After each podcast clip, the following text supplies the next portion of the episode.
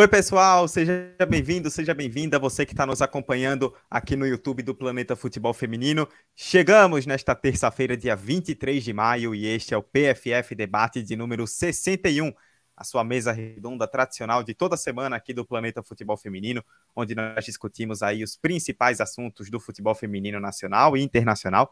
Hoje vamos falar bastante de Campeonato Brasileiro, vamos falar aí da grande vitória do Cruzeiro em cima do Flamengo, hein? Quem diria? O Flamengo, a um empate de assumir a liderança na rodada, acabou perdendo para o Cruzeiro e ficou na vice-liderança. Poderia assumir a liderança porque o Corinthians perdeu para o Kinderman por 1 a 0 Vamos falar um pouquinho desse jogo também. Falaremos de Palmeiras, da goleada do Palmeiras, 4 a 1 sobre a Ferroviária e dos problemas que a Ferroviária mostrou.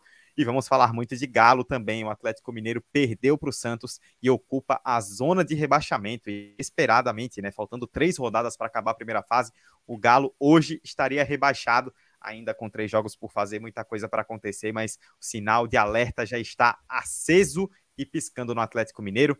Venha conosco, participe com a gente no chat, venha com a gente, deixe o seu like neste vídeo, comente, compartilhe com a galera, traga audiência para cá, vamos chegando que está começando o PFF Debate de número 61. Sem mais delongas, eu sou Eduardo Costa e vai aparecer agora aqui na tela ao meu lado ela que estará comigo nesta próxima hora para a gente debater os principais assuntos aí da semana no futebol feminino. Amanda Viana, que hoje, terça-feira, dia em que estamos ao vivo, esteve nos comentários da Copa da Rainha, né, Amanda? Boa noite, como vai? Boa noite, Eduardo. Boa noite para todo mundo que está aqui com a gente no PFF Debate. Exato, estive na transmissão de Alhama 0, Atlético de Madrid 4, jogo válido pela semifinal da Copa de la Reina. É, eu estive nessa com o narrador Diego Marques e comentei uma partida muito tranquila para o Atlético de Madrid, que agora está aguardando o Atlético de Bilbao ou o seu rival, o Real Madrid, para a grande final que será no sábado. Esse jogo entre Bilbao e Madrid vai ser amanhã, nessa quarta-feira, às quatro da tarde. Esse jogo terá transmissão do The Sports. The Sports é um canal que é do DirecTV Go. Então, quem é assinante Sky tem direito de graça a esse canal. E o Thiago Ferreira, nosso companheiro aqui do PFF, vai comentar essa partida. A narração é do Gonçalo Luiz. E essa Copa da Rainha, Eduardo, promete, viu? Se a final for o Clássico de Madrid, eu acho que será jogão. Pois é, então amanhã teremos amanhã, quarta-feira, né? Para quem está nos acompanhando ao vivo, às quatro da tarde, é, com Gonçalo Luiz e Thiago Ferreira, transmissão do The Sports para Atlético e Real Madrid.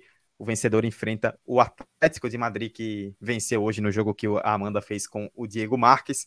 É... Amanda, nós temos muitos assuntos a tratar hoje, porém, antes, é... quem acompanhou aqui o PFF Debate de número 60 na semana passada, ouviu da o senhor Rafael Alves, nosso chefe e apresentador aqui principal, falando muito no dia 23, né? Falou dia 23, dia 23, dia 23, e deixou no ar o que aconteceria no dia 23. Pois bem, agora pouco antes da live, nesta terça, dia 23, foi publicado nas nossas redes sociais e está na tela para você que está nos acompanhando agora.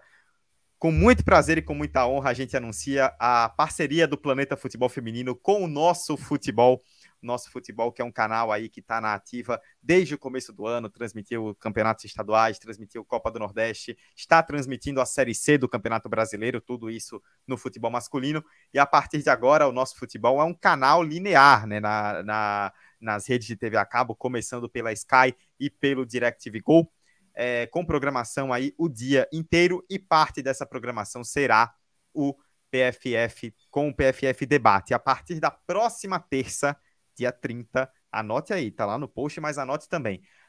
A partir da próxima terça, dia 30, o PFF Debate será às 8 da noite, aqui no YouTube do PFF e na TV no nosso futebol. A gente não vai abandonar o YouTube, tá? Mas além do YouTube, estaremos também no nosso futebol PFF Debate ao vivo na internet e na TV a partir da próxima terça-feira, dia 30. Estamos muito felizes em anunciar essa parceria.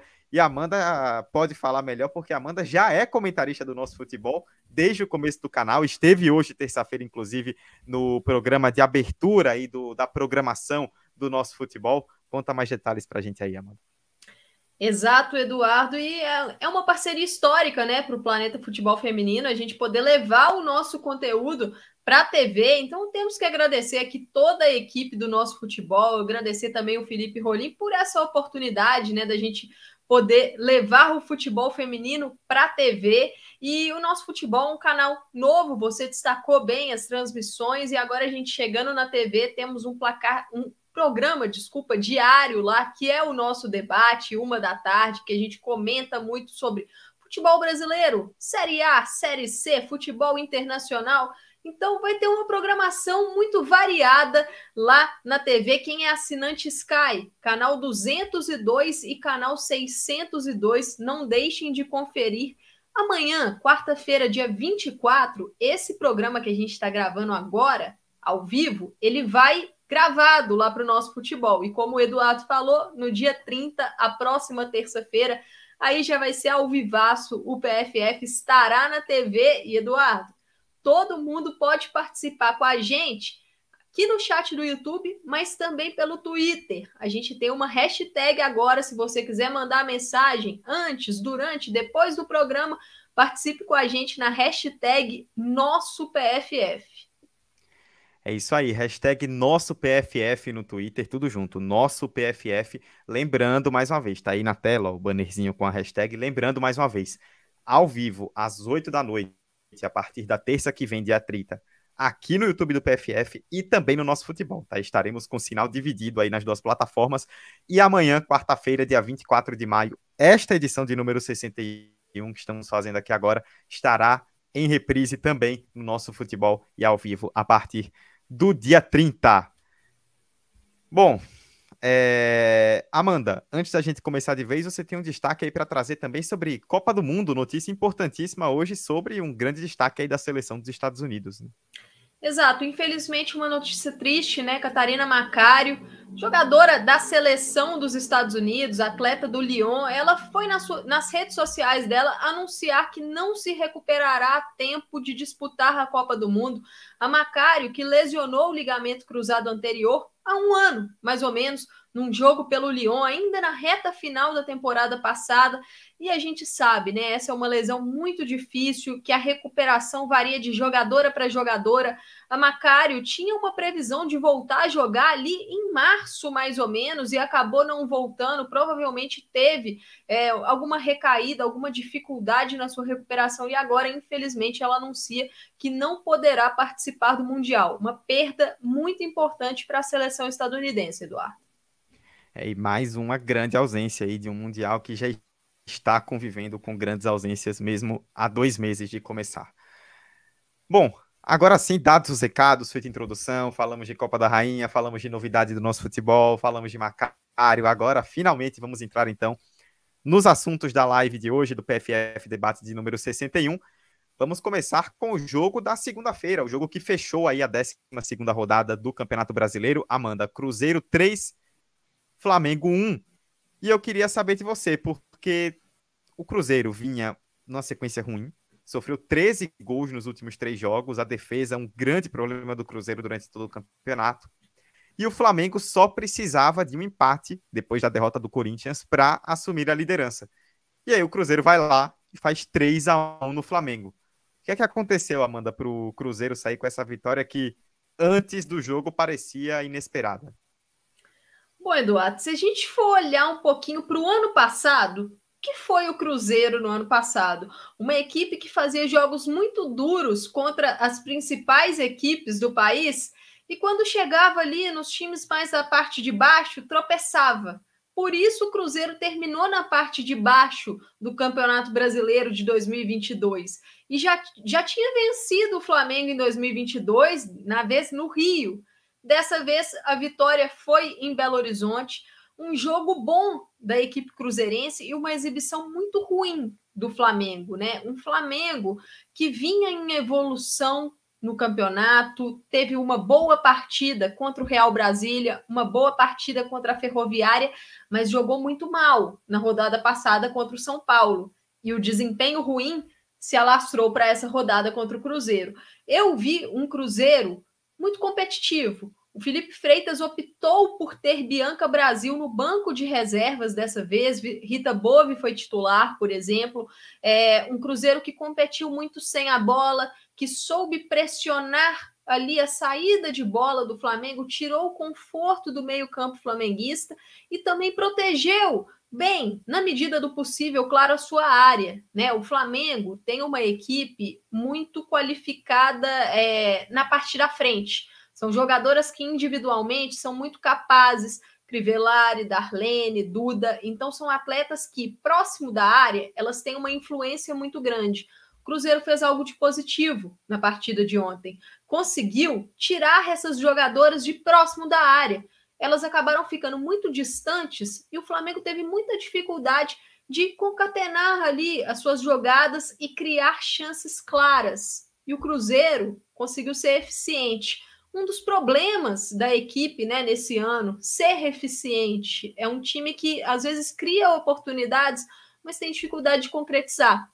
Na partida de ontem, conseguiu fazer esses gols e, e explorou algumas fragilidades também do Flamengo, né?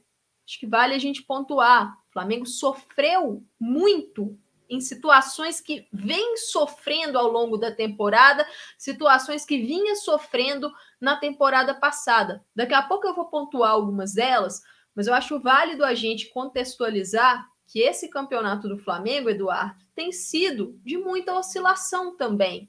E a equipe teve ótimos resultados nas primeiras rodadas, mas se a gente for olhar para o desempenho, não foi tão bom assim. Por isso que eu acho importante a gente não olhar apenas para o resultado, olhar para o campo também, porque a gente pode ver esse Flamengo e falar: ah, essa derrota para o Cruzeiro foi um fato isolado. Eu não acho que foi.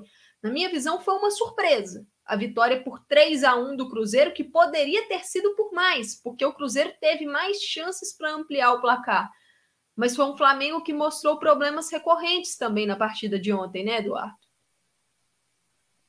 É, e tem uma coisa que eu, fico pensando em relação ao Flamengo, e estava até é, puxando um gancho, do, você deu um gancho interessante sobre essa questão de, dos resultados iniciais e da impressão que a gente tem sobre o Flamengo, é que havia uma certa desconfiança, assim, da nossa parte, né, em relação ao que o Flamengo poderia apresentar, visto que o Flamengo começou muito bem o campeonato, com uma grande sequência de vitórias, mas enfrentando em sua grande parte equipes ali da metade de baixo da tabela, né? A sequência que o Flamengo tem a partir de agora é uma sequência muito pesada, né? Já desde o começo desse mês de maio.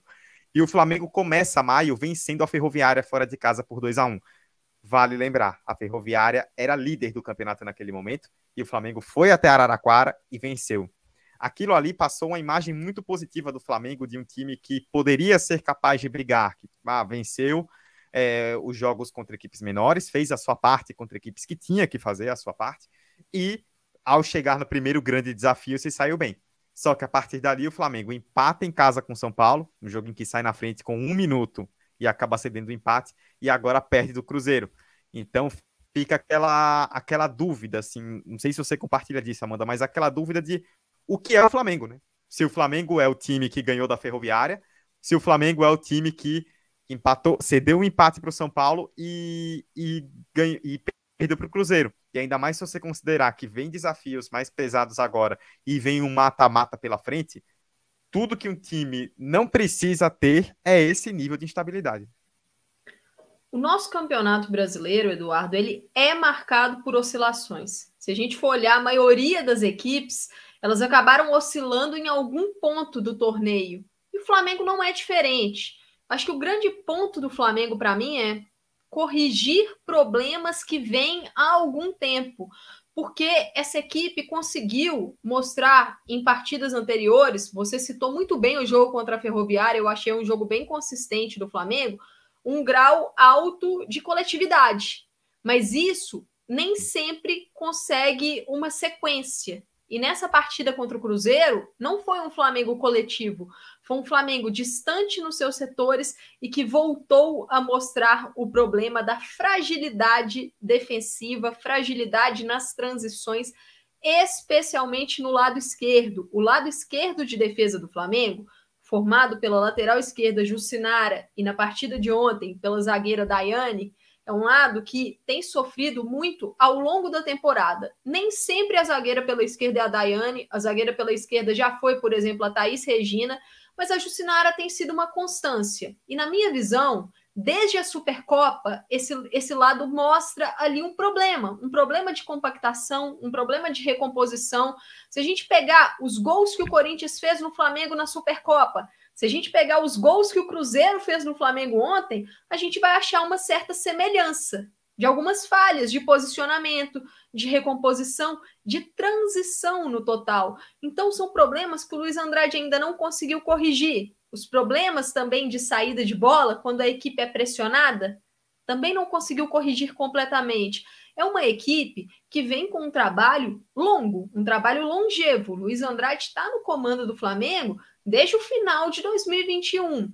Então, esse tipo de instabilidade é complicado, porque ele já vem num trabalho de longo prazo. Só que a gente tem que olhar também, porque na minha visão, o problema do Flamengo, ele não dá para a gente falar é de uma pessoa, é de outra. Eu acho um problema geral. A gente tem que olhar também para as jogadoras, porque um time que tem tanta qualidade individual deveria estar rendendo mais. A gente tem atletas que acabam oscilando muito. Por exemplo, a Crivellari, ela teve jogos passados interessantes. A Darlene, a mesma coisa. Na partida de ontem, as duas foram muito mal. Na partida contra o São Paulo, também achei as duas muito mal. E eu acho que a Duda também vai nesse ponto. A Duda sem a bola tem conseguido ser uma jogadora muito mais ativa nos últimos jogos. A gente tem visto ela muito mais participativa. Mas com a bola, às vezes falta. Então, não é um problema apenas coletivo. Eu acho que tem um problema individual também. E isso são questões que o Flamengo precisa resolver. Por quê? Nessa primeira fase, o time já está classificado, é a hora de errar. Mas quando chegar no mata-mata, não vai poder vacilar, porque aí os jogos vão ser eliminatórios. Se a gente for olhar para a tabela, o Flamengo pode enfrentar esse próprio Cruzeiro de novo. Qual é a garantia Sim. de que vai conseguir passar sem erros, né? Então, assim, é um campeonato, a gente está num campeonato bem nivelado, Eduardo. É um campeonato nivelado e que as equipes têm enfrentado alguns problemas. Então, qualquer errinho pode ser fatal. E a eficiência ela é também importante. E foi o que o Cruzeiro teve ontem. O Cruzeiro foi uma equipe mais segura ontem. Se a gente for olhar o gol do Flamengo, é um gol que, na minha visão, teve uma falha da Kemily. Ela poderia ter agarrado a bola, sim. ela acabou espalmando para frente. A Thaisa pegou muito bem, golaço da Thaisa. Mas se a gente for olhar o que foi o jogo todo do Cruzeiro, conseguiu minimizar as chances de ataque do Flamengo. Isso foi positivo. Conseguiu atacar as costas da zaga também foi positivo, mas é uma equipe que também oscila. Então, no todo, é um brasileirão de muita oscilação das equipes, Eduardo. Exato. O... Você falou dessa questão da tabela, né? Só antes da gente mudar de assunto. O Flamengo hoje é o segundo colocado, ele enfrentaria o sétimo, que é o São Paulo. E o Cruzeiro é o oitavo, apenas dois pontos atrás. Então esse confronto pode se repetir. E como eu disse, né, hoje o confronto seria Flamengo e São Paulo. Semana passada o Flamengo empatou com o São Paulo em casa, né? Então é, essa instabilidade do Flamengo tem sido um problema pensando justamente nisso, né? É, você não tem muita garantia de que o Flamengo, mesmo passando numa posição alta, é muito favorito contra uma equipe que está mais embaixo, justamente por conta dessas questões. É, vamos passar pelo, por alguns comentários rapidamente aqui no chat. Tem muita gente aqui comentando, pessoal participando aqui com a gente na live nesta terça-feira. João Santiago, lembrando que o Cruzeiro tem a quarta pior defesa e o quarto melhor ataque. Está claro onde o time é pior. Inclusive, João, recomendo para você o PFF Debate 59 da semana retrasada. Eu tive aqui com Rafa Carolina e com Christian Maia e a gente fez uma longa análise sobre essas instabilidades do Cruzeiro. É, o, o João Santiago aqui comentando, o, o J. Dantas, o Arley falando que para ele o problema do Cruzeiro era a defesa e que já melhorou com a mudança da goleira. É, o Arley também perguntando sobre essa derrota, sobre um possível abalo à confiança do Flamengo, né? A gente já comentou né, sobre essa questão das instabilidades, que é algo que o Flamengo Eduardo, precisa corrigir. Por favor, Amanda. Só um, só um gancho desse último comentário, comentário do Arley, a sequência do Flamengo. Palmeiras, Corinthians e Internacional confiança é importante e também a colocação nesse G8 para saber se você vai conseguir ter a vantagem de decidir em casa uma partida de mata-mata e também o adversário que você vai enfrentar. Então serão três rodadas duríssimas e a gente vai ter que ver qual vai ser o tipo de resposta que a equipe do Luiz Andrade vai dar em campo. Exato. Agradecer aqui também ao Associação Nova Elite Futset, falando dos altos e baixos do Flamengo, e da Isabel Lima, que está sempre conosco, falando que o campeonato, infelizmente, está nivelado por baixo. É, o Flamengo, como você bem disse, Amanda, enfrenta ainda o Palmeiras, na próxima rodada, inclusive. Palmeiras que está jogando agora contra o Taubaté, pelo Campeonato Paulista Feminino. Nesse momento em que estamos ao vivo, estamos com 20 do segundo tempo, placar de 1 a 1 E o Flamengo também enfrenta o Corinthians. O Flamengo poderia ter tomado a liderança do Corinthians porque o Timão perdeu mais anteriormente na rodada é, 1 a 0 para o Kinderman num jogo que ninguém assistiu, né? É, é, mais uma vez, né, a gente comentando aqui há algum tempo dessa questão de problemas relacionados à transmissão do Brasileirão Feminino. É, ficou meio às escuras, mas o Kinderman, com quatro vitórias nos últimos cinco jogos, respira bem na tabela e o Corinthians poderia ter perdido a liderança, mas não foi o caso. O Havaí Kinderman conseguiu, Eduardo, nessas últimas rodadas, dar uma resposta, né? A equipe parecia ali é, quase que entregue a um rebaixamento, mas mostra muito a sua força em caçador. Quando a gente fala do Kinderman no início de temporada, a gente sempre destaca: é muito difícil enfrentar o Kinderman em caçador. E a equipe, por exemplo, nessas últimas rodadas, só para destacar algumas vitórias, venceu o Galo de virada lá em Caçador, agora consegue essa vitória sobre o Corinthians. Então, muito importante essa fase do time para conseguir sair lá de baixo e conseguiu sair, por exemplo, da zona de rebaixamento. Então, é um Kinderman que, que respira um pouco mais aliviado. Lógico, a sequência é pesada? É. Vai ser difícil? Ainda tem, ainda tem que tomar todos os cuidados? Tem. Eu não acho que o Havaí Kinderman está olhando para G8, de forma alguma. Na minha visão, o Havaí Kinderman está olhando para tentar não entrar de novo nesse Z4. E você destacou, né? Não consegui assistir esse jogo, uma partida que é, o Havaí Kinderman ia passar na sua TV, parece que teve ali algum problema, acabou não conseguindo exibir. Teve uma live de Instagram, eu não consegui assistir essa partida porque eu estava trabalhando no horário, então ficou até difícil, né? Não fica disponível para a gente ver depois. Então fica aí o nosso protesto, né? É, é muito triste a gente ter o nosso principal campeonato, o nosso principal produto no país e a gente não ter transmissão de todos os jogos. É, é, é ruim para o torcedor, é ruim para aquela pessoa que gosta de acompanhar e é ruim para a gente que trabalha com isso. Exato, não é de agora que a gente vem citando, desde a primeira rodada, né? A gente está citando esse problema, estamos na rodada 12 e tivemos mais, temos mais jogos às escuras, jogo do Corinthians, né? E aqui a gente vem fazendo essa crítica desde o começo, então não é porque é um jogo do Corinthians, mas é a principal equipe do futebol feminino no Brasil, é a torcida hoje que mais engaja nas redes sociais, então até para o campeonato você não ter jogos de equipe como essa transmitidos é muito ruim para o seu produto, né? E mais uma vez, esse problema se repete, já estamos terminando a primeira fase e ele continua se repetindo. É... J. Dantas aqui com a gente, Isabel Lima, Isabela Damaso, de novo aqui com a gente, deixar um grande oi, um abraço para Isabela, falando da, da Bianca Brasil do Cruzeiro, né? Pois é, entrou e fez gol na vitória aí contra o Flamengo por 3 a 1 A Isabel Lima eu já citei.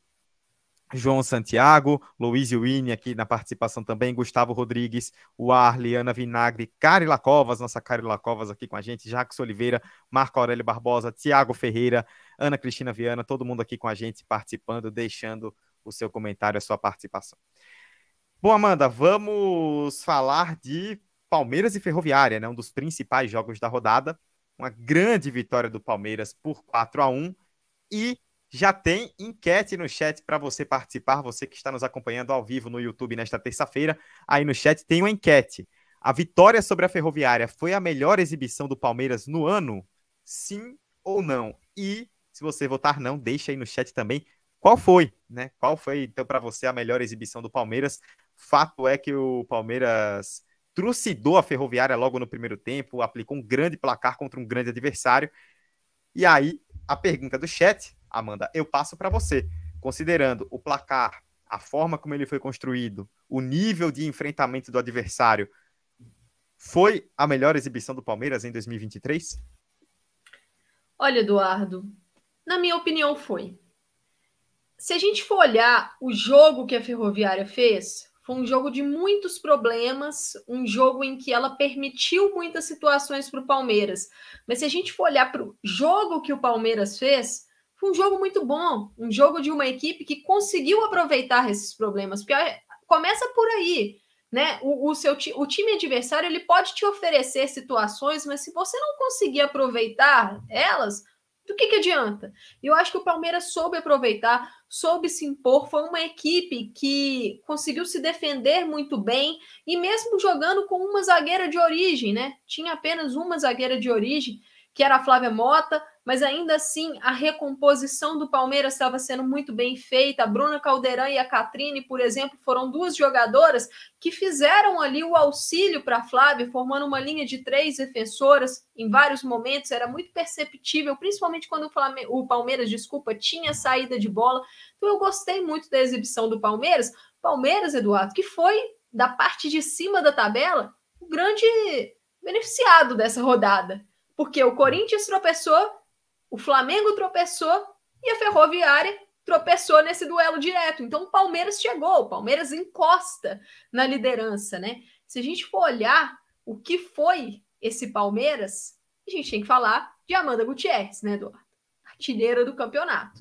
É, Uma jogadora que faz o que faz nesse jogo. Foram quatro gols da Amanda. Uma exibição assim, para mim, sublime. O que, o que a Amanda fez nessa partida, é, ela foi muito inteligente. Porque se a gente for olhar o que foi a linha de defesa da Ferroviária, a gente teve um jogo muito ruim da Luana, um jogo muito ruim da Jéssica, um jogo muito ruim da Nicole. Mas a Amanda Gutierrez, ela soube aproveitar disso. O posicionamento dela, na minha visão, foi o diferencial. Ela soube se posicionar entre as zagueiras, ela soube atacar o espaço nas costas da zaga. Então, ela foi muito bem nesse ponto. E a finalização muito precisa. Acho que foi um Palmeiras que leu muito bem o que a Ferroviária estava fazendo e soube aproveitar, soube tirar proveito dessas situações. Lógico, daqui a pouco a gente vai focar na Ferrinha e longe de ter sido uma, uma boa exibição. Foi uma exibição muito ruim. Mas se a gente for focar, igual eu falei, no Palmeiras, trocou passes com muita eficiência. Lorena Benítez e Andressinha, quando elas têm liberdade para jogar, quando falta pressão na marcação, elas fazem o que querem porque são duas atletas que têm um passe muito bom. Então, se elas têm tempo para pensar, para olhar, para abrir o jogo, elas vão conseguir achar as companheiras. Bia Zanerato, a mesma coisa. É uma atleta que ela tem o, o porte físico, então ela vence duelos e ela tem uma visão de jogo e capacidade de enfiar essas bolas. Então a Ferroviária deu tudo que o Palmeiras precisava, mas o Palmeiras foi muito eficiente para conseguir aproveitar, para ter um jogo muito tranquilo. E um ponto positivo, Eduardo. O Palmeiras não baixou o ritmo, não baixou a concentração. Se a gente for olhar o que era o Palmeiras no ano passado, uma equipe que era muito inconsistente durante os jogos, baixava muito o grau de concentração, tinha ótimos picos na partida, mas a queda de concentração era tão grande que às vezes um jogo que estava muito decidido ficava apertado no final. Nessa partida contra a Ferrinha, não. Foi muito concentrado, não sofreu, apesar de ter sofrido o gol da Lari, não sofreu, não correu muitos riscos e conseguiu uma grande vitória. É, acho impressionou bastante a forma como o Palmeiras passou por cima da Ferroviária muito cedo, né? Assim, com 16 minutos já estava 3 a 0 e se a gente for considerar as posições das equipes na tabela, talvez esse fosse o jogo mais parelho, né? Palmeiras e Ferroviária estão bem próximos na parte de cima. É, o Corinthians agora perdeu para o Kinderman, são duas equipes que estão bem distantes na tabela. O Cruzeiro também está longe do Flamengo, ainda assim conseguiu vencer. Então a gente esperava um jogo de muito equilíbrio e não foi o que aconteceu, não. O jogo já estava praticamente morto com menos de 20 minutos do primeiro tempo. É, uma exibição de gala aí da, da Amanda Gutierrez, né? Quatro gols, ultrapassou a Aline Gomes, né? Justamente da Ferroviária, agora está como artilheira do campeonato de forma isolada. Mas ainda assim, né? Por mais que você tenha uma jogadora iluminada que faz quatro gols numa partida, é, você não pode jogar da forma como a Ferroviária jogou, né? Se apresentar da forma como o time se apresentou em campo, que realmente foi uma exibição que evidenciou muitos problemas. E, é, e aí, antes da gente falar disso, só para finalizar Palmeiras em relação à tabela, Amanda, você falou do, dessa questão do Palmeiras meio que estar de volta ali na briga.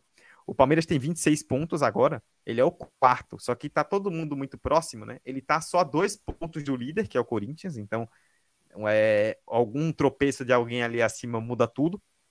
E o Corinthians está empatado com o Flamengo, né? São dois pontos de diferença.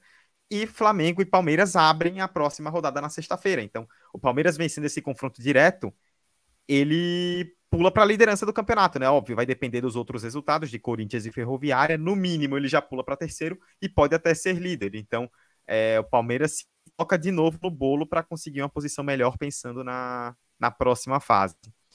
E agora sim, para a gente falar de Ferroviária, vamos acompanhar a, um trecho aí da entrevista da Jéssica de Lima, treinadora da Ferrinha, depois da derrota por 4 a 1 o trecho desse vídeo tá, é, o trecho desse vídeo retirado lá do canal oficial da Ferroviária no YouTube, que faz sempre aí as transmissões das coletivas, ela falando justamente sobre essa questão da passividade da Ferroviária e da forma como o time foi atropelado pelo Palmeiras tão cedo no jogo. Vamos ouvir Jéssica de Lima. E eu acho que nos 20 primeiros minutos a gente foi muito mal defensivamente, sim.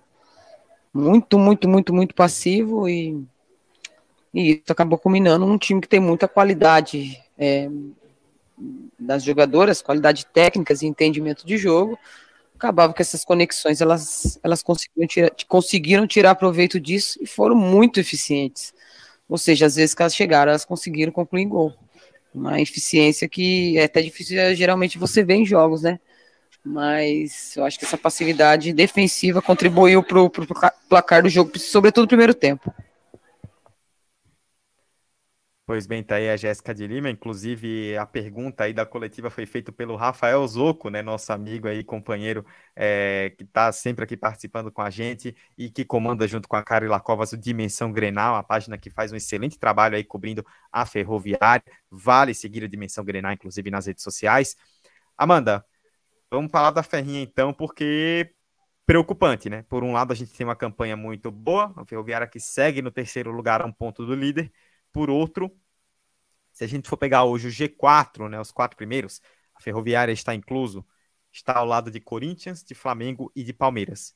A Ferroviária perdeu para os três nessa primeira fase do Campeonato Brasileiro e isso preocupa muito pensando nos grandes enfrentamentos que vem por aí no mata-mata. Com certeza, é muito preocupante e essa fala da Jéssica foi importante. Eu gosto muito da Jéssica de Lima porque eu acho que ela faz boas entrevistas, ela tem uma boa leitura de jogo.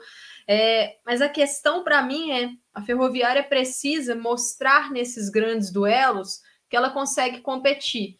Se a gente for olhar, a Ferroviária enfrentou o Corinthians e foi muito mal, foi goleada. A Ferroviária enfrentou o Flamengo, acabou sendo derrotada na reta final, mas na minha visão o Flamengo foi superior na partida, poderia ter vencido com um pouco mais de tranquilidade até. E nesse jogo contra o Palmeiras, novamente a Ferrinha foi muito mal e acabou sendo goleada. Se olharmos o objetivo, qual é o objetivo da Ferroviária no campeonato? Brigar na parte de cima, brigar por uma final, brigar pelo título, uma vaga na Libertadores. Para você conseguir chegar nisso, você vai precisar de passar por esses adversários no mata-mata. Então fica aí a preocupação, porque no teste inicial, na primeira fase, a Ferrinha está tomando bomba. Ela não está indo bem. Se a gente olhar o contexto, a gente tem que ver que a sequência de jogos tem sido muito pesada, especialmente para as equipes paulistas.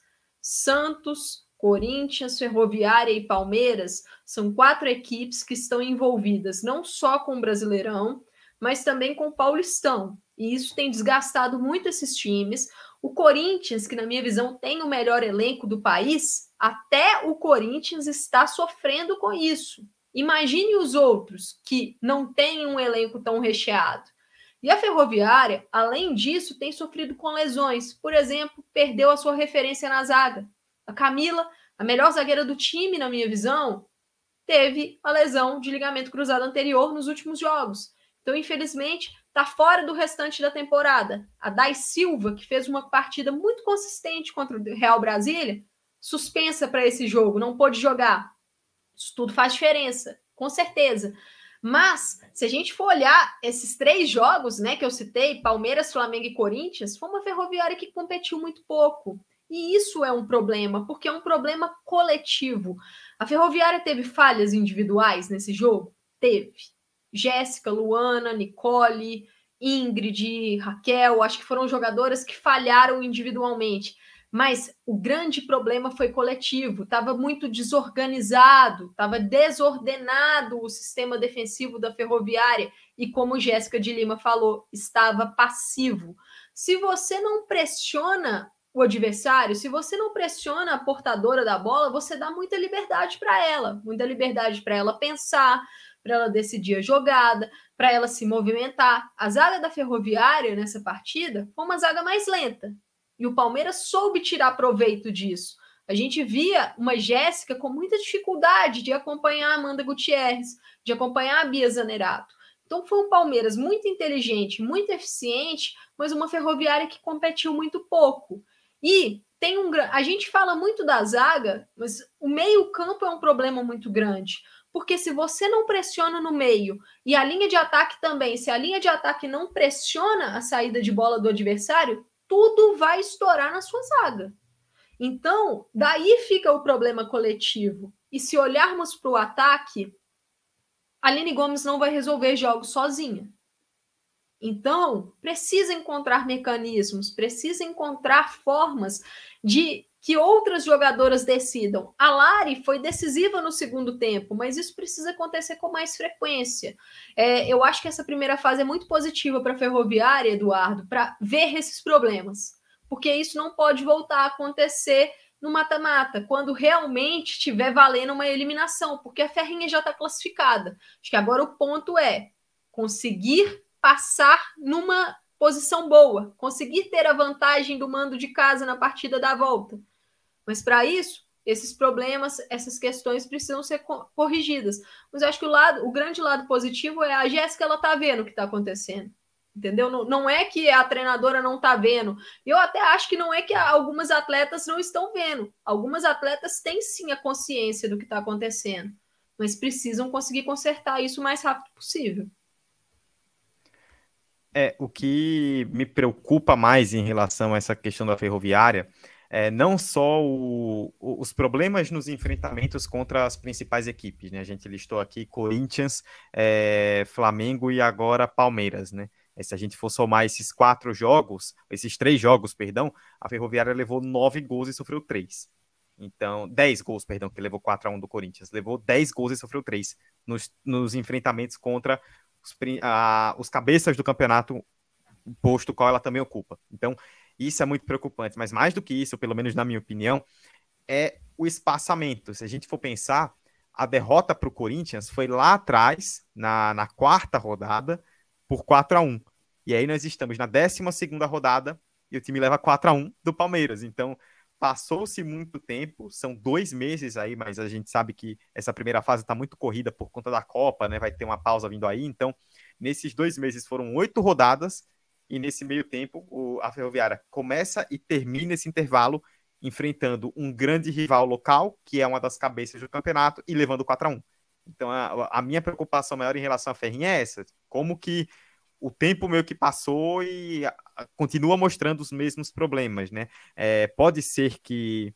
resolva esses problemas pensando aí no, no, no curto prazo para um mata-mata, mas é, a forma como essa, isso vem se escalando com o passar do tempo é preocupante. E acho que a Ferroviária tem que ligar o sinal de alerta porque é, Amanda para devolver para você tá todo muito, muito tá todo mundo perdão muito nivelado, então não vai ter nenhum confronto para quem ficar em terceiro ou quarto que seja muito discrepante. Né? Exatamente. Só voltando àquilo que eu falei quando estava comentando sobre o Flamengo, é um campeonato em que as equipes oscilam bastante e várias delas mostram problemas recorrentes. Uma, duas, três rodadas, aí resolve por uma, duas rodadas, depois o problema volta. Então, isso tem sido frequente no Brasileirão dessa edição. Exato, Amanda. Só passando aqui pelo chat antes de mudarmos para o último assunto aqui dessa, desse PFF Debate 61. Isabel Lima falando aqui que se absteve da votação porque não viu o jogo. O J. Dantas, é, lembrando que a Ferrinha está no mesmo rumo do Flamengo sem ganhar jogos importantes. Associação Nova Elite Futsal, Palmeiras crescendo muito na competição.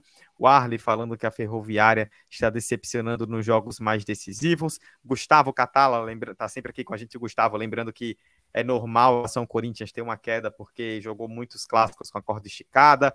J. Dantas, Amanda sem óculos. A nossa audiência presta atenção em tudo, é impressionante. É, Amanda, vamos falar de Santos e Atlético Mineiro. Primeiro, a gente vai falar do Santos. A gente tem muito a falar do Galo, porque é uma situação para lá de preocupante. Mas antes, vamos falar um pouquinho do Santos, que está virtualmente classificado com essa vitória. Né? Se você olha a tabela hoje do Campeonato Brasileiro, o Santos tem 23 pontos, é, faltam, é o sexto colocado faltam três partidas. O Cruzeiro, o Grêmio, que é o nono colocado, o primeiro time ali fora do G8, tem 17. Ele só pode ir a 26. O Santos já tem 23. Faltam apenas aí três pontos na teoria, né, para garantir essa vaga. Se você considerar que o Santos ainda enfrenta o Ceará, depois enfrenta o Bahia em casa, só um hecatombe para tirar essa vaga do Santos no G8. Exato, e além desses dois, Eduardo, o Santos ainda enfrenta o Real Ariquemes. Então, o Santos pega a galera da turma de lá de baixo.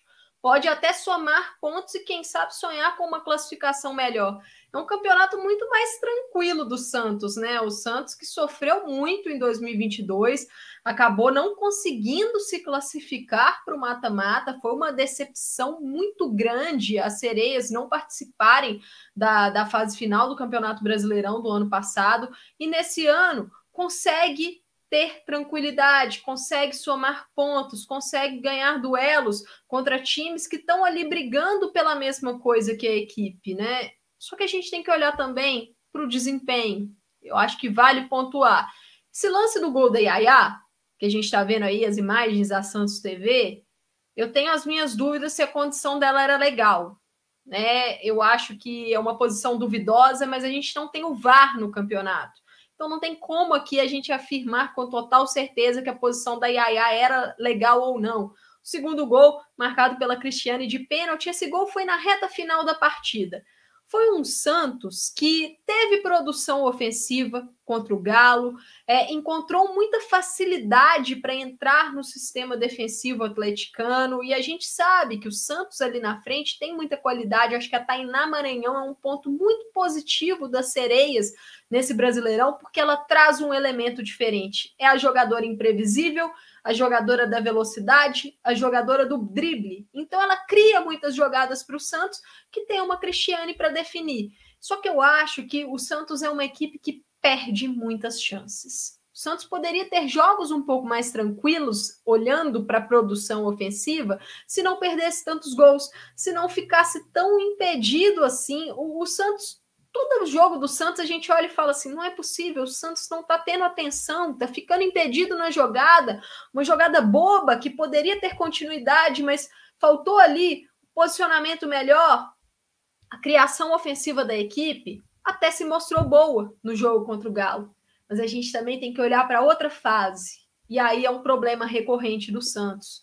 É uma equipe que tem dificuldades na parte defensiva, problemas na transição, problemas de compactação e mostrou isso contra o Atlético Mineiro. Né? O Galo teve contra-ataques, teve chances para finalizar na entrada da área do Santos. O que o Santos se beneficiou? Que o Galo não soube aproveitar. Foi uma equipe muito ineficiente no ataque, que finalizou mal, que não conseguiu tomar as melhores decisões. Mas isso, contra um adversário que tenha uma linha de frente mais qualificada, pode ser fatal. Cleiton Lima precisa ainda corrigir esse ponto, né? É um Santos que ainda está tá lutando para encontrar o posicionamento para algumas jogadoras, depois da ausência da Jim Fernandes na lateral direita, machucada. A opção pela Laura Valverde nesse jogo foi Fabi Simões. Eu acho que o Cleiton ainda está tentando encontrar ali é, a, a melhor função para algumas jogadoras, mas esses problemas recorrentes na parte defensiva, se a gente for olhar ali para o mata-mata, que talvez seja o grande objetivo no Santos agora, eu concordo com você, acho que o Santos está com a classificação super encaminhada. Se a gente for olhar para o mata-mata, É um Santos que precisa evoluir muito. Tem que evoluir na defesa e tem que ser mais eficiente na parte ofensiva. Por quê? Num jogo que pode ser mais parelho contra um adversário mais qualificado, os gols que a equipe perde podem fazer muita falta. Exato, Santos aí praticamente com a classificação encaminhada. A gente esperava uma classificação do Atlético Mineiro, mas a realidade está longe disso. E para a gente começar o debate sobre o Galo, vamos com o nosso debate pronto. Para quem está chegando agora e não conhece, é um pequeno quadro aqui da nossa live em que nós soltamos uma pequena manchete para que os nossos comentaristas completem, né? E depois desenvolvam por que completaram dessa forma. Como só tem a Amanda aqui, eu estou sentindo que eu vou ser colocada nessa fogueira também, mas a Amanda vai primeiro porque eu, como apresentador, posso fazer isso. O debate pronto de hoje vai aparecer agora na tela, é sobre o Atlético Mineiro. A reta final do Atlético será, Amanda? Será sofrida, Eduardo. Será apertada. E se não é sofrido, não é galo. Ai, meu Deus. Bom, olha, a reta final do Atlético Mineiro será caótica, eu diria, porque é um, um resumo do que tem sido todo o campeonato, né? É, do Galo. A gente vai mostrar isso agora, inclusive, na sua tela, mas antes, você que está aí no chat, deixa a sua resposta também. A reta final do Galo será responda aí no chat e participe conosco aqui da, do nosso PFF Debate 61. Tá na tela o a arte da nossa equipe aí de, de visual que preparou, né? Um abraço para Carla, para Nena, para Lorene, que tá todo mundo é, participando e ajudando aqui a gente também. Essa tela mostra os piores desempenhos do Campeonato Brasileiro nas últimas cinco rodadas. Quais são os piores times nos últimos cinco jogos? E o Galo, ao lado do Ceará, que não está disputando o campeonato, né? A grande verdade, Galo e Ceará são os únicos times que perderam as últimas cinco partidas. A gente tem o Bahia ali com quatro derrotas, Cruzeiro, Grêmio, Real Brasília e Atlético Paranaense com três derrotas, mas Ceará e Galo são os únicos times que perderam todas as últimas cinco partidas. E o Galo, Amanda, de brigando por G8, que era uma coisa que a gente já esperava, né, para a expectativa do Atlético, de repente se vê num cenário que é desespero total para não ser rebaixado. Exatamente, Eduardo. E é assustador a gente ver uma equipe que tem o elenco que o Galo tem. Eu não acho que o elenco do Galo é um elenco fraco. É um elenco que, lógico, a gente não consegue comparar o elenco do Galo com o elenco do Corinthians, mas o elenco do Galo não é um elenco para estar na zona do rebaixamento é, é, complicado a gente ver essa equipe com o mesmo aproveitamento que o Ceará, por exemplo, nas últimas cinco rodadas. O Ceará que não pontuou no campeonato ainda, são cinco derrotas seguidas do Galo. E nessas derrotas seguidas, não são derrotas apenas para equipes que, ah, são favoritas no campeonato. Não, tem derrota para o Bahia, tem derrota para o Kinderman, tem derrota para o Santos, que é um adversário direto, né? Um adversário ali que inicialmente a gente colocava as duas equipes como equipes para brigar pelo G8. Então é um time que tem desperdiçado muitos pontos. E, e aí a gente precisa, assim, falamos muito sobre o Galo no nosso programa passado e falamos sobre a questão Lindsay Camila, demitida, Vantressa Ferreira auxiliar entrou no comando, Vantressa Ferreira é, efetivada né, após a, a, a, derrota, por exemplo, para o Internacional, e aí mais uma derrota da Vantressa no comando, agora para o Santos, Vantressa que foi expulsa no jogo contra o Santos. É, sinceramente, eu não estou conseguindo ver muita evolução dessa equipe. É, como eu falei na parte do Santos, o Santos ofereceu espaços para o Galo. Eu acho que ofensivamente o Galo teve até uma certa produtividade. Mas impressiona como toma decisões ruins, como define mal as jogadas, né? A, a Guerra, por exemplo, ficou no banco. A Guerra é, é uma jogadora que ela tem uma qualidade na finalização e um time que precisa fazer gol, que é o Galo, daqui a pouco a gente vai mostrar a próxima tela, que é a tela do ataque. Eu não consigo ver a Guerra como reserva dessa equipe. E defensivamente, um time muito inseguro, um time desorganizado, que tem tomado ataques muito fáceis. As equipes chegam com facilidade no gol do Galo, na área do Galo. Então, é um time que perdeu consistência. É, quando tinha a Lindsay no comando, não era perfeita. A gente falava aqui que o Galo tinha problemas, mas conseguíamos ver coisas boas ao longo da partida. Era uma partida com oscilações, mas que a gente via coisas boas. Agora, nessa sequência da Vantressa, até mesmo nos dois jogos que ela ganhou, Cruzeiro e São Paulo, os jogos que ela venceu sob o comando do Galo, eu vi muitos problemas. Então, eu tenho dificuldade de saber qual é o projeto do Galo qual é o objetivo, qual é o plano, até mesmo da diretoria, porque eu acho que agora vale a gente olhar para a diretoria também. Por que, que a diretoria efetivou uma treinadora que somou quatro derrotas seguidas e o time agora que era para estar tá brigando por uma vaga de G8 está brigando para não cair, entrou na zona de rebaixamento? Então, assim, eu tenho problemas com isso, Eduardo. É, inclusive você citou e está na tela já também é, também aí, cortesia da nossa belíssima equipe de artes, é, a arte falando do ataque do Atlético, né? O, o, Atlético tem o quarto pior ataque do Campeonato Brasileiro, são apenas 13 gols marcados em 12 partidas. O Ceará, obviamente, é o pior ataque com 4, o 4 gols em 12 jogos, 4 gols. O Real Brasília fez 10, o Atlético, é, é, o Real Ariquemes também fez 10, né? O vice-lanterna, e o Atlético Mineiro fez 13, né? É, então, Amanda, você citou algumas decisões um pouco difíceis de entender, tanto da diretoria quanto da parte técnica, mas esse número é muito assustador, né? Se você olha principalmente para o mercado que fez o Galo, para os nomes que o Galo trouxe, as expectativas que a gente tinha do Atlético, 13 gols em 12 jogos, quarto pior ataque e zona de rebaixamento faltando três rodadas, é muito assustador. É a quarta pior equipe do campeonato e tem o quarto pior ataque do campeonato. Até bate com a posição que está na tabela, mas é frustrante se a gente for olhar os nomes que esse time tem. Né? Então, é, é um Galo que deveria estar jogando melhor pela capacidade das atletas. É, precisa ter um desempenho coletivo melhor, precisa ter um desempenho individual melhor. E se a gente olha para os próximos confrontos, esse jogo contra o Corinthians é um jogo que uma vitória ou até mesmo um empate serão um milagre se o Galo conseguir pontuar contra o Corinthians. Contra Ariquemes e Ceará, aí é que está a salvação, porque são dois jogos que a gente pode pensar: o Galo vai conseguir pontuar, vai conseguir sair da zona da degola. Mas qual é a garantia que o Galo vai conseguir, por exemplo, vencer o Real Ariquemes, que está numa crescente do campeonato, que vem somando vitórias? Ou até mesmo o Ceará, que está perdendo todos os jogos, mas mostrou certa competitividade e desafiou algumas equipes. Não tem sido tão fácil assim derrotar o Ceará igual era no início do campeonato.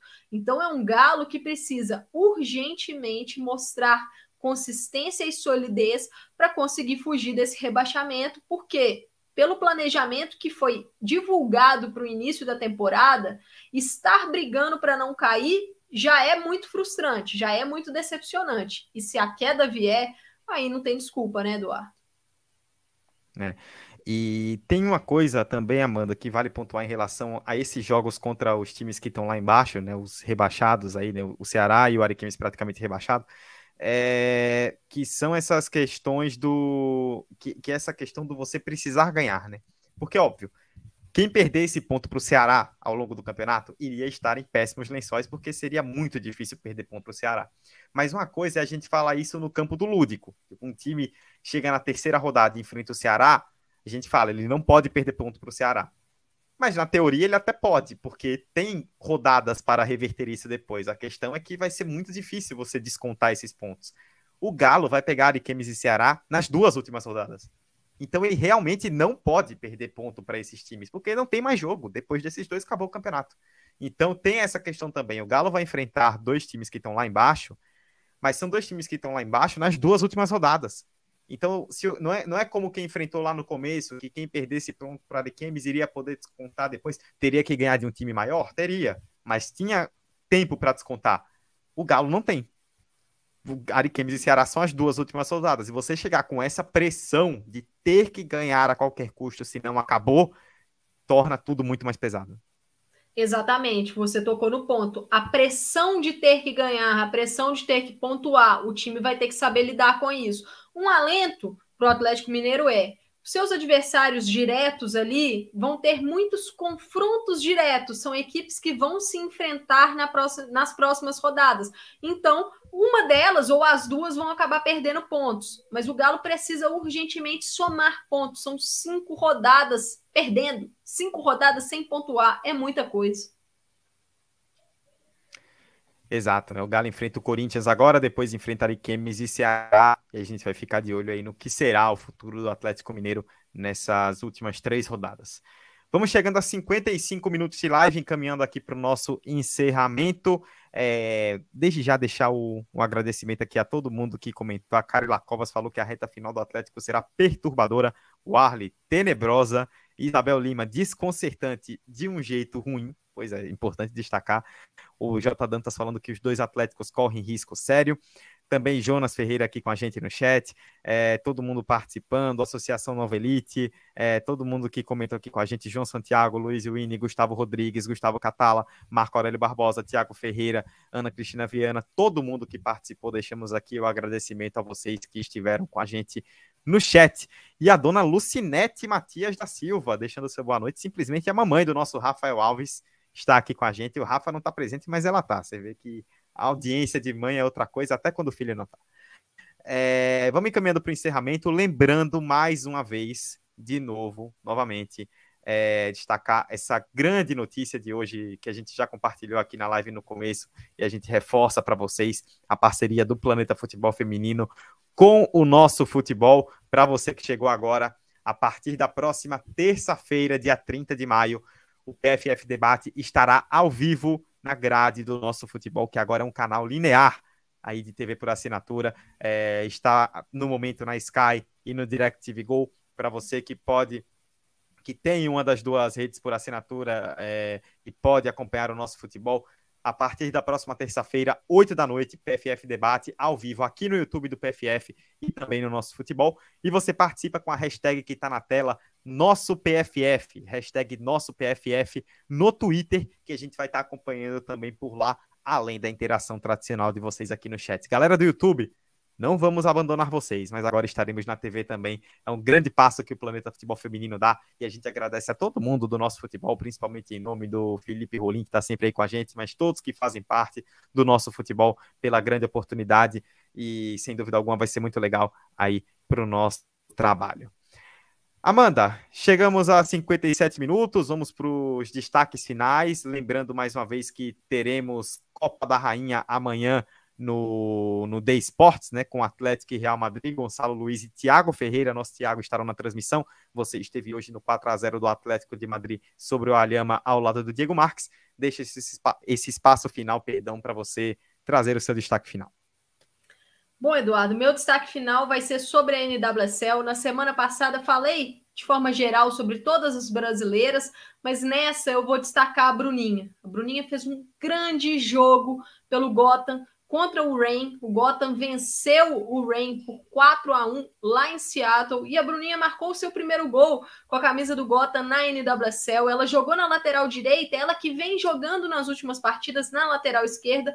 Na última partida jogou na direita, muito consistente defensivamente, ofensivamente participou ativamente das jogadas do time, da construção e teve a oportunidade de deixar a sua marca no segundo tempo. Então é uma atleta que está ali na bolha para ir na Copa do Mundo, mas vem ganhando muita força porque vem jogando bem. E isso é muito importante, Eduardo. Agradecer aqui a audiência de todo mundo, a galera do chat, essa oportunidade maravilhosa agora que o PFF vai ter de estar no nosso futebol. Temos só a agradecer, porque isso é com o apoio de todos vocês. Então, desejar uma boa noite aí para todos e até a próxima. Pois é, o PFF dando mais um grande passo aí, às vésperas de uma Copa do Mundo, né? O que é ainda mais legal. Muito graças a vocês que estão aí no chat, vocês que estão nos dando audiência e valorizam o nosso trabalho. Rapidamente, tá aqui o banner na tela, arroba na cara do gol, que é a página aí, podcast barra página da nossa queridíssima Amanda, para você seguir no Twitter falando de NWSL. Ela citou aí a Bruninha, né? É, ela faz um, aí um grande acompanhamento da NWSL no Na Cara do Gol. E o J Dantas, perdi isso, vocês vão estar na TV? É isso, J Dantas, o nosso futebol, além do YouTube aqui do PFF, a partir da próxima terça-feira, dia 30, canais 202 e 602 da Sky. A gente está no DirecTV Go, o nosso futebol. corre lá nas redes sociais do YouTube, é, do PFF, no Instagram, no Twitter, e você vai acompanhar lá. Já tem lá o post de divulgação, você vai ver mais detalhes e vai saber como nos acompanhar. Muito obrigado a vocês que nos acompanharam aqui no PFF Debate de número 61. Eu, Eduardo Costa, estive na apresentação e na direção, com Amanda Viana nos comentários, é, Nena Michelin, Carila Covas nas artes, Tatiana Carvalho cuidando das redes. Muito obrigado a vocês que nos acompanharam até o final. Nos vemos na semana que vem, aqui e na TV. Tchau.